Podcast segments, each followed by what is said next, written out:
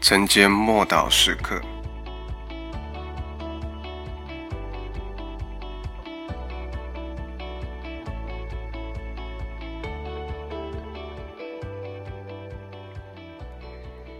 克西马尼，马太福音二十六章三十六节，耶稣同门徒来到一个地方，名叫克西马尼。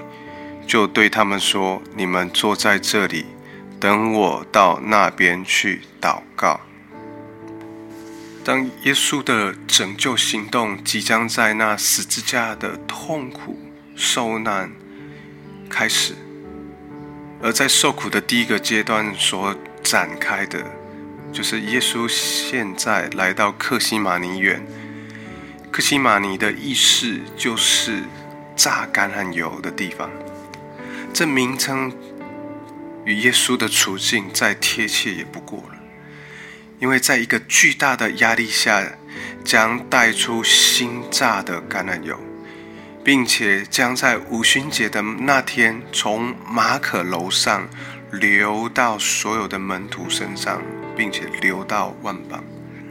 而这个极大的压力的处境，那样的强大。远远超过人类所能够想象。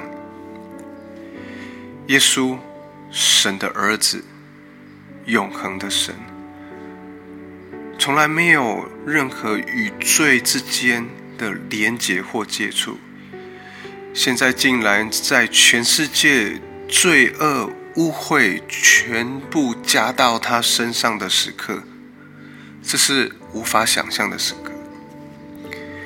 耶稣知道世人的罪孽深重，他晓得那个邪恶、黑暗那种的私欲，尤其他特别了解到罪的结局就是与神隔绝。他从来都没有与天父分开过，因为父与子是相通的，是彼此亲密的。他们又总是互相反映对方那荣耀的面容，还有圣灵的爱流入在他们之间，何等的荣耀，又没有任何的限制。